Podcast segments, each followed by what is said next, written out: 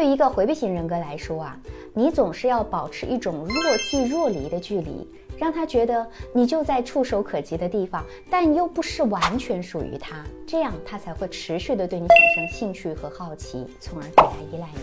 以下就是一些实用的建议。首先，你应该将心思多放在工作、追求、朋友、家人和兴趣爱好上，去提升自己的内外在魅力。这不仅会增加你的吸引力，也会让回避型人格的人啊感受到你是充满活力的，无法抗拒的。第二，在感情的早期阶段，尽量在回应对方的时候啊，比对方懒一点，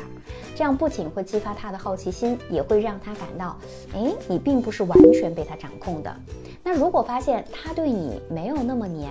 那这个时候啊，你就可以适当的去降低你的粘人度，这样呢，他会对你的突然变化去感到好奇，从而反过来对你更黏。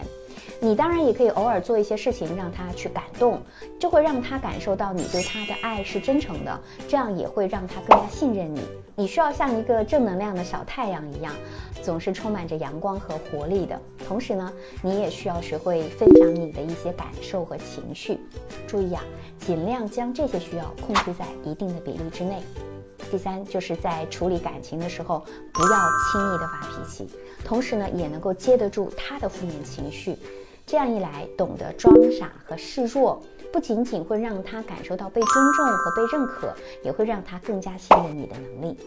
最后，就是在遇到问题需要沟通的时候，一定要控制自己的情绪，请保持冷静和坚强，保持平和的语气。只有这样，那你们之间的沟通才会更加的顺畅，你也才能够更好的处理各种问题，让他对你更加的敬佩和依赖，矛盾也才会减少哦。我是小资，关注我，影响千万女性，收获幸福。